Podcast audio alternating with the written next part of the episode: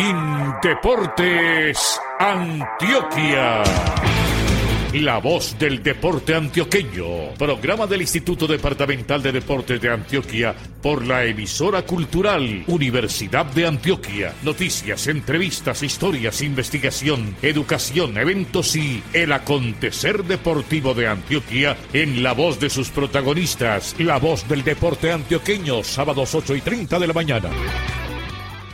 Señoras y señores, ¿qué tal? Muy buenos días. Desde el municipio de Envigado les habla Juan B. Estrada Mosquera. Hoy 29 de agosto de 2020 presentamos nuestro programa 412. Dagoberto Paternina nos apoya desde el máster en Medellín. A esta hora le damos los muy buenos días a Fernando Bustamante Arcila. Bienvenido. Hola Juan B, muy buenos días para usted y por supuesto para todos los oyentes de La Voz del Deporte Antioqueño. Nos conectamos con ustedes desde nuestro hogar aquí en el sector de la Mota en la ciudad de Medellín. La supervisión de este espacio está a cargo de Alexander Otálvaro Villada y la dirección es de Luis Fernando Loaiza Gallego, a quien le damos la bienvenida. Gracias Fernando. Como ustedes, también parlando desde mi sitio de vivienda en el barrio La América de la capital antioqueña. Hoy también contamos con los aportes periodísticos de Rodrigo Mora Quirós. Saludos para todos en Medellín, Antioquia, Colombia y el mundo. Bienvenidos. En la voz del deporte antioqueño, titulares.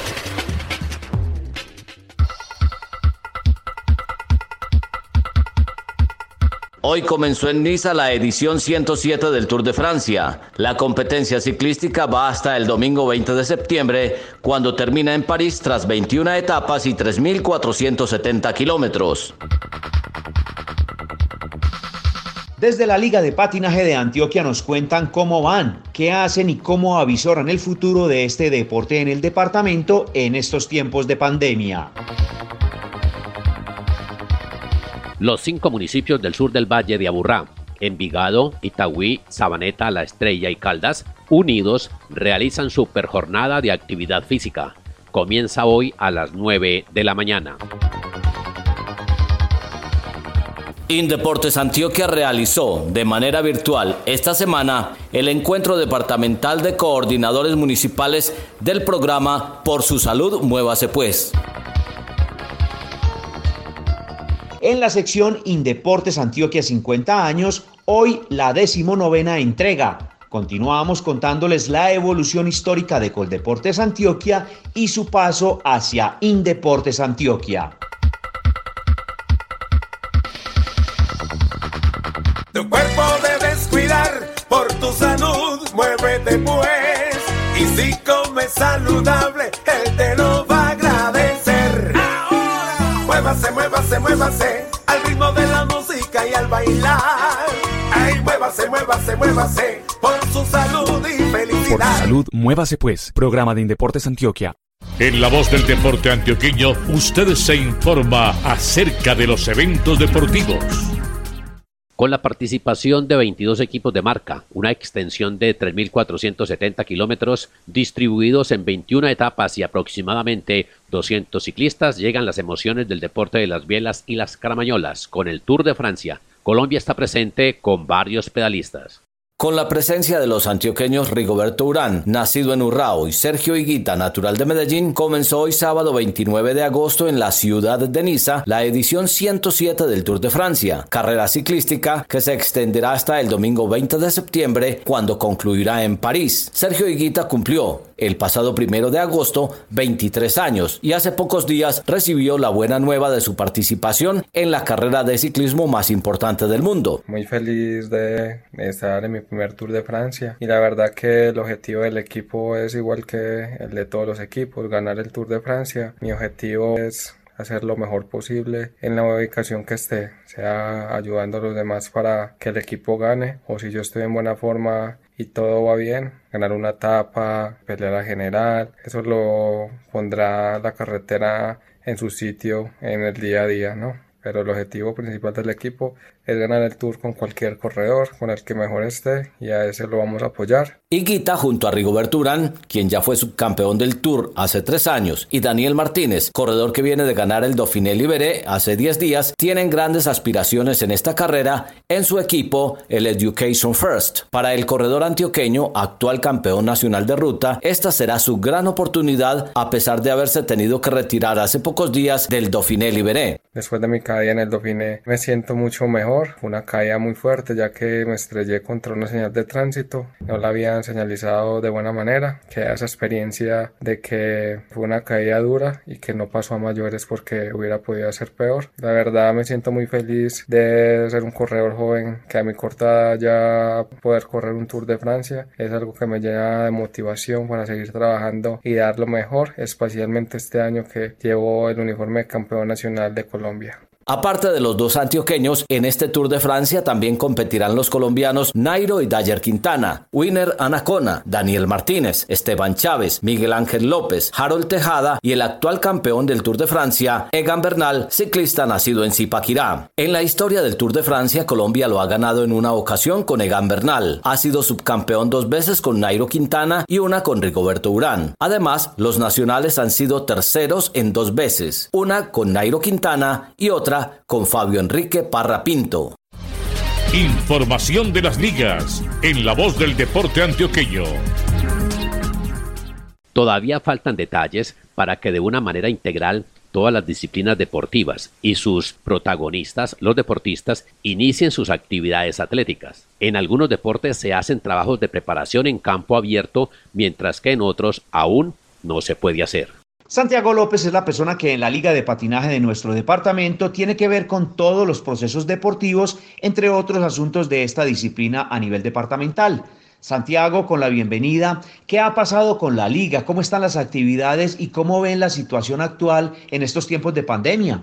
Fernando, muy buenos días. Bueno, la situación de la liga es complicada en este momento como para todas las ligas y todos los deportes. Nuestra escuela básica de formación se ha habido afectada en un 95% de las personas impactadas tradicionalmente. Al igual que los demás clubes, se están viendo afectados debido a que la mayoría de los deportistas están desanimados porque no ven la proximidad de estar en un escenario y poder participar en los eventos. Como Liga de Patinaje hemos estado pensando qué hacer nuevo y hace un mes realizamos el campeonato departamental virtual de la modalidad de artístico con una gran asistencia de 103 deportistas de todo el departamento modelo que va a ser copiado por la federación y está siendo copiado por las demás ligas del país. Al igual, ya próximamente estaremos saliendo al aire con los eventos de carreras y de artístico, el cual esperemos que tengan mayor difusión que el patinaje artístico, ya que estas modalidades poseen más deportistas. Con respecto a nuestros deportistas de alto rendimiento, ellos vienen entrenando con sus tres entrenadores departamental de cada una de las modalidades. Ha sido un trabajo muy bueno el de cada uno de estos entrenadores para mantener a sus deportistas activos. También es complicado que nuestros deportistas de alto rendimiento lleguen a los escenarios por los altos costos de los protocolos de bioseguridad.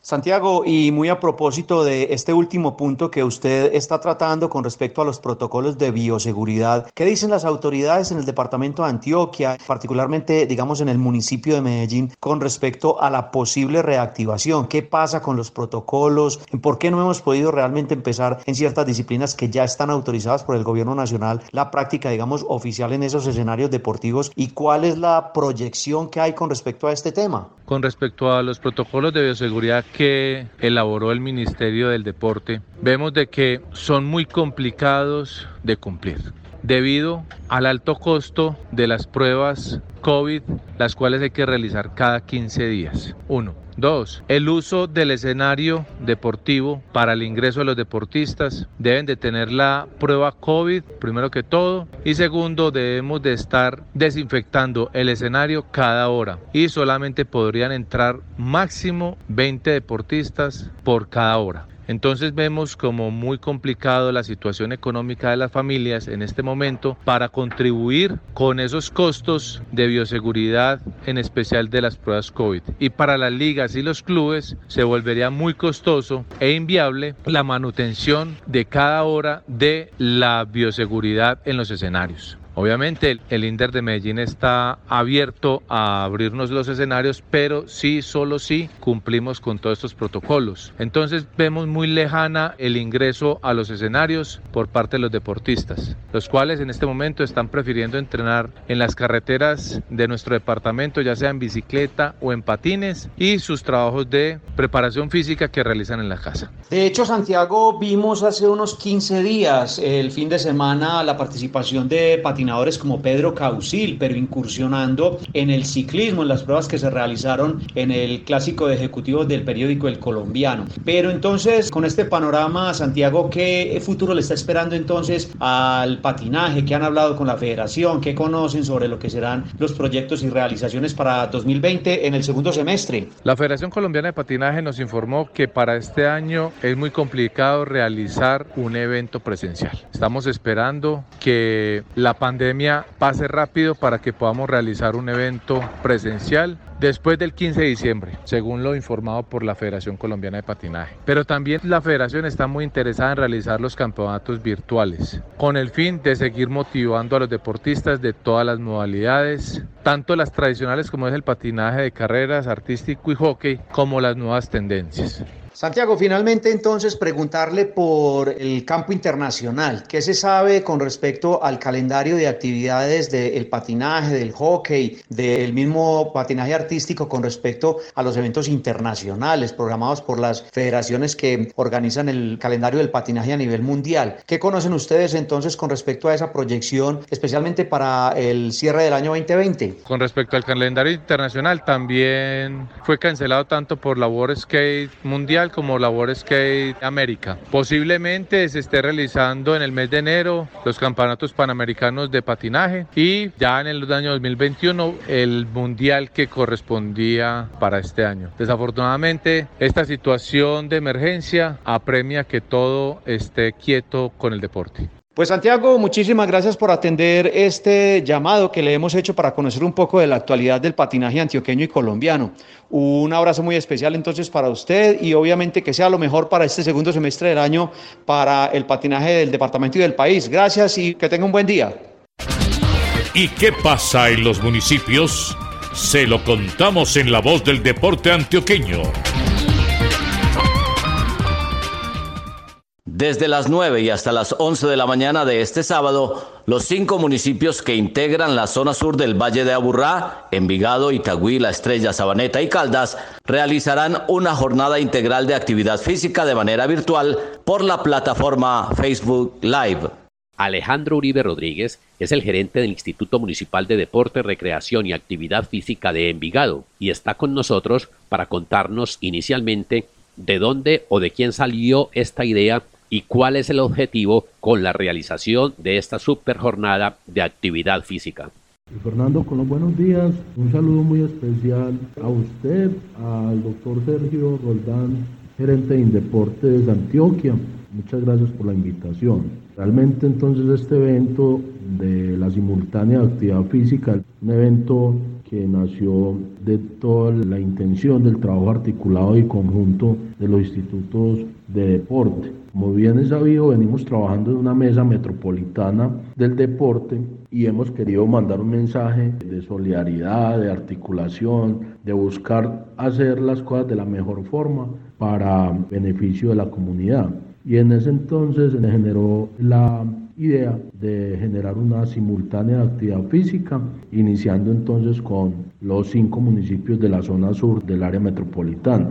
La idea es seguir avanzando y hacer la simultánea de los 10 municipios más los dos municipios que nos acompañan del oriente, pero este es un ejercicio inicial que va a ser supremamente valioso. Se van a conectar todos los cinco municipios en simultánea con una superclase y adicionalmente vamos a mostrar lo que realmente pretendemos y es mostrar un mensaje de articulación y trabajo conjunto. ¿Cuáles serán los contenidos que se desarrollarán durante los 120 minutos de actividad y en qué orden se van a realizar? Es decir, ¿qué municipio comienza y con qué actividad o género? ¿Cuál sigue y cuál termina? Luis Fernando, en efecto tenemos los mejores profes de actividad física dispuestos por cada municipio. En esa ocasión arrancamos con el municipio de Sabaneta con todo el tema de aeróbico atlético, seguimos con el municipio de Itagüí con cardio box Itaewo, continuamos con el municipio de La Estrella con una rumba en diferentes géneros musicales,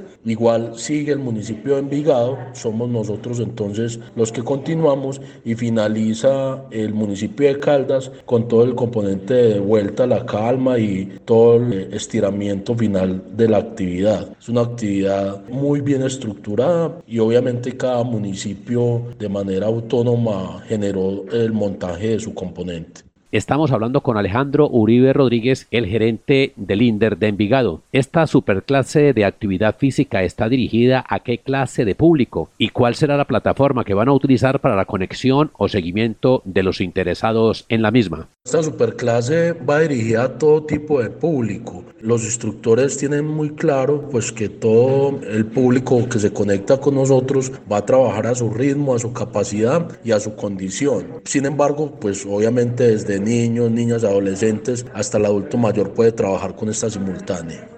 Finalmente, ¿qué otras acciones en favor del sector deportivo van a realizar próximamente las cinco poblaciones del sur del Valle de Aburrá unidas o a instancias de la Mesa del Deporte del área metropolitana? Fernando, pues esta es la primera simultánea, pero la idea es que se sigan realizando actividades de nivel metropolitano. Entonces vamos a tener la metropolitana de los 10 municipios, como la había mencionado, pero también venimos trabajando la mesa metropolitana del deporte por el levantamiento homogéneo de protocolos de bioseguridad y adicionalmente pues toda la reactivación deportiva, recreativa y de actividad física la pretendemos hacer de manera conjunta y articulada. Entonces nos viene también el tema de ciclovía, gimnasios al aire libre, toda la reactivación del sector deporte y la intención es generar un trabajo muy serio para que podamos reactivar el sector, propendamos por el bienestar, la salud física y mental de la población, pero que lo hagamos de manera estrictamente responsable. Muchas gracias a Alejandro Uribe Rodríguez, él es el gerente del INDER de Envigado. Nos habló aquí en la voz del deporte antioqueño sobre la actividad física que se va a realizar ahorita a partir de las 9 de la mañana de manera virtual y originando los municipios precisamente de Envigado, Itagüí, La Estrella, Sabaneta y Caldas. Luis Fernando, muchas gracias por la invitación, muchas gracias por tener presente al INDER Envigado en el boletín de Indeportes Antioquia. Un saludo muy especial al doctor Sergio Roldán, que siempre ha estado acompañándonos, apoyándonos en todas estas ideas de reactivación del sector de manera responsable. Un abrazo muy grande, feliz día. En la voz del deporte antioqueño, actividad física y salud. Por su salud, muévase pues. De forma virtual y con la participación de 165 profesionales en representación de 125 municipios, se realizó entre el martes y el jueves de esta semana la primera parte de la décima edición del Encuentro Departamental de Coordinadores del Programa Por su Salud Muévase Pues de Indeportes Antioquia. Las actividades se hicieron de manera sincrónica a través de la plataforma Teams. El programa institucional por su salud muévase pues hace parte de la sugerencia de fomento y desarrollo deportivo del instituto y es una de las acciones misionales más reconocidas, particularmente en los municipios del departamento. Escuchemos a Mónica María Arena Sosa, líder del programa Por su Salud Muévase Pues de Indeportes Antioquia, contándonos algunos detalles sobre lo sucedido durante este encuentro de cualificación para los coordinadores municipales del programa en las diferentes subregiones de Antioquia. De fondo nosotros lo que buscamos es sensibilizar a los coordinadores de actividad física en que sepan qué herramientas pueden adoptar en este momento desde la virtualidad para movilizar a sus comunidades en torno a la actividad física pero también estrechar esos lazos de municipios. Ahorita mirábamos, son 165 personas conectadas de 125 municipios porque tuvimos más personas allí, entonces logramos tener de Urabá, de Bajo Cauca, de Magdalena Medio, de Suroeste, del Inder Medellín nos acompañan, o sea, todo el departamento está representado en este encuentro departamental de coordinadores, que a través de las charlas que, por ejemplo, se han entregado sobre el programa por su salud se puede desafíos y oportunidades, pero pero también la del plan de desarrollo versus el plan de acción que deben tener en cuenta ellos para incluir su programa de actividad física, las herramientas virtuales, cómo realizar una sesión de actividad física, cómo hacer uso del tapabocas en esta época de pandemia, cómo realizar otro tipo de actividades, enfermedades no transmisibles versus pandemia. Entonces son temas muy importantes en este primer encuentro que lo que buscamos en esta primera parte es eso, es como reunirlos, que nos unamos todos porque todos juntos somos más fuertes, podemos más, podemos movilizar más personas. La idea en el segundo encuentro es tener también otros expositores, pero que ellos empiecen a practicar todo lo que les enseñemos en este encuentro. En total fueron tres días de actividades en los que los especialistas en diferentes temáticas abordaron, entre otros, asuntos relacionados con las pausas y las sesiones activas en redes sociales, la relación entre las enfermedades no transmisibles y la pandemia y el uso de la mascarilla en tiempos de COVID. En esta oportunidad y debido a la situación de pandemia en la que nos encontramos, el seminario ajustó sus ponencias a la virtualidad y a una nueva situación de cotidianidad en la que nos encontramos inmersos. Mónica María Arena Sosa del programa Por su Salud Me Base Pues. El coronavirus nos dejó en evidencia la necesidad de realizar actividad física. Antes las personas, si bien siempre ha sido importante porque la primera causa de mortalidad en el mundo es las enfermedades no transmisibles por causa del sedentarismo, pero ahora con todo esto que nos ocurrió se volvió no solamente para la salud física, sino la salud mental el realizar actividad física desde casa. Entonces hubo que cambiar los coliseos, las canchas, los gimnasios por ubicar todo esto en un hogar. Les estamos dando a los coordinadores de actividad física la posibilidad de que aprendan cuáles son esas herramientas que desde la virtualidad se deben tener en cuenta para mirar si graba desde un celular, desde un computador, cómo utiliza el audio, cómo hace para que se vea el cuerpo completo, qué ejercicios se pueden realizar desde la casa, porque la idea es que las personas antes sean más saludables y no vayan a tener un problema realizar una actividad física o un movimiento mal ejecutado. Entonces les estamos dando estas herramientas todo desde la virtualidad, todo para que siempre nuestros municipios y nuestras comunidades sean más activas. Además de este encuentro departamental organizado y realizado por Indeportes Antioquia, ayer viernes en horas de la mañana se llevó a cabo también de manera virtual la capacitación para los maestros saludables del suroeste antioqueño con la participación de seis municipios de esta subregión. En tres charlas sobre pausas activas, nutrición y rumba aeróbica, 458 docentes de Fredonia, Montebello, Caramanta, Betania, Valparaíso y Jardín mejoraron sus hábitos de vida saludable. El martes próximo, el turno será para los docentes de Salgar, La Pintada, Santa Bárbara y Támesis. Indeportes Antioquia presenta 50 años de vida, recuerdos, historias y anécdotas de medio siglo de existencia del Instituto Departamental de Deportes de Antioquia.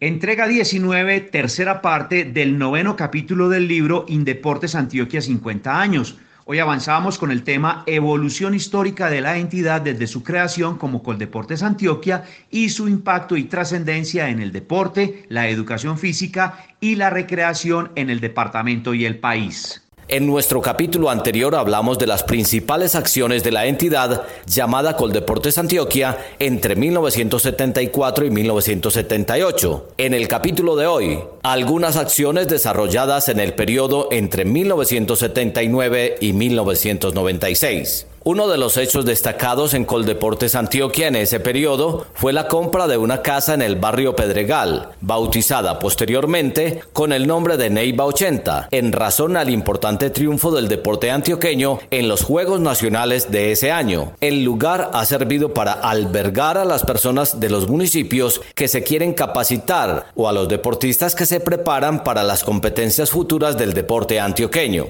Es importante hablar del apoyo al deporte universitario durante la gestión de Antonio Roldán Betancur, con los convenios de implementos deportivos a cambio de becas para los mejores deportistas de las universidades antioqueñas y la creación del centro de capacitación para los municipios en la sede Neiva 80. También hay que referenciar en este tiempo la gestión y apoyo de la entidad para la participación de Antioquia en cuatro Juegos Nacionales, Villavicencio en 1985, Eje Cafetero en 1988, Costa Atlántica en 1985, 1992 y Santander 1996. Además de la inauguración de la Villa Deportiva Antonio Roldán Betancourt en 1992 y la creación del programa Orgullo Paisa de Ciclismo en 1993. Personajes destacados en el deporte antioqueño o en la entidad. El profesor Eduardo Paz Granja, formador y artífice de grandes atletas y quien se convirtió en el primer metodólogo de la entidad en deporte de altos logros. Él estuvo secundado en su labor por el gran basquetbolista antioqueño William Gómez Correa. Gilberto Sánchez González, quien prestó servicios a la entidad durante 21 años, desde 1972 hasta 1993, en calidad de instructor de atletismo. Gilberto ha estado en el deporte base durante 64 años, tiempo en el que se ha desempeñado como deportista, entrenador, dirigente y juez. Fue presidente del Fondo de Empleados FEDAN, exaltado por su labor en el deporte con el Nutibara de Oro y el primer jubilado de la entidad. Para él, Coldeportes Antioquia era toda una familia, según sus propias palabras. Gustavo Acosta, futbolista profesional licenciado en educación física, quien se desempeñó por muchos años como coordinador de capacitación. Clarita Hoyos, secretaria de la División Técnica y de la Subgerencia de Fomento y Desarrollo Deportivo, quien prestó grandes servicios a la entidad y a las ligas deportivas de Antioquia. En medicina deportiva sobresalen el doctor Álvaro Ortiz y Felipe Marino. En comunicaciones, Eduardo Canomesa, quien estuvo al frente de esta labor durante más de tres décadas. En la división técnica, Álvaro Taborda y como administrador de la Casa Neiva 80, Mario Ramírez. Así llegamos al final del capítulo 9 del libro Indeportes Antioquia 50 años. El autor del texto que nos acaba de leer Juan B es el licenciado Jorge Alberto Vázquez Gil. Les recordamos que este episodio, igual que los 18 precedentes, se encuentran en www.indeportesantioquia.gov.co, pestaña Oficina de Comunicaciones, libro 50 años. En la voz del deporte antioqueño, espacio para las noticias.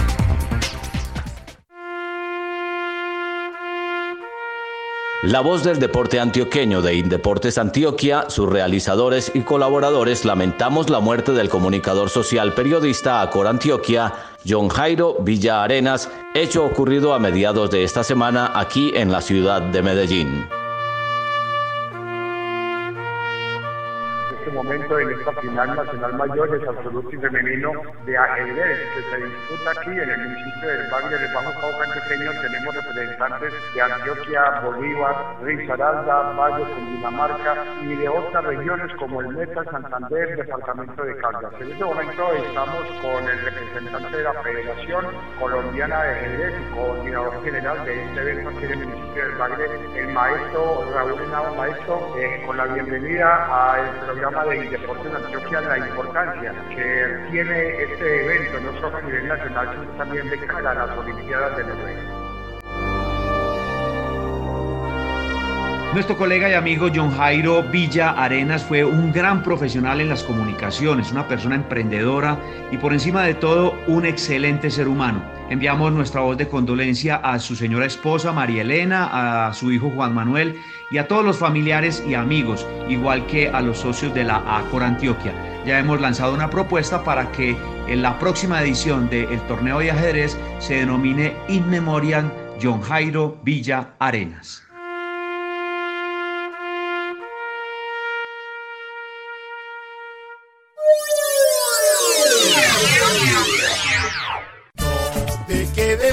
La cama, el corazón te reclama. Y ahora vamos a cantar. Un, dos, tres, por su salud, muévase pues. Y Deportes Antioquia, muévase pues. Con el apoyo periodístico de Rodrigo Mora Quirós desde el sector de bulerías y los servicios técnicos de Dagoberto Paternina en el edificio de San Ignacio en el centro de Medellín, hasta aquí nuestro programa 412. Con gusto les habló desde el barrio La América Luis Fernando Loaiza Gallego. Les recordamos que este programa también se puede escuchar en la página web www.indeportesantioquia.gov.co, en www.anchor.fm y en nueve podcast más. La supervisión fue de Alexander Otálvaro Villada Desde el municipio de Envigado les moduló Juan B. Estrada Mosquera. Señoras y señores, la dirección de este producto comunicacional de la Oficina de Prensa y Comunicaciones de Indeportes Antioquia estuvo a cargo de Luis Fernando Loaiza Gallego, socio de la Acor Antioquia y de la Acor Colombia. Desde el sector de la mota, aquí en la ciudad de Medellín, les habló Fernando Bustamante Arcila, también socio de Acor Antioquia y de Acor Colombia. Feliz fin de semana para todos. Indeportes Antioquia. La voz del deporte antioqueño. Programa del Instituto Departamental de Deportes de Antioquia por la emisora cultural Universidad de Antioquia. Noticias, entrevistas, historias, investigación, educación, eventos y el acontecer deportivo de Antioquia en la voz de sus protagonistas. La voz del deporte antioqueño, sábados 8 y 30 de la mañana.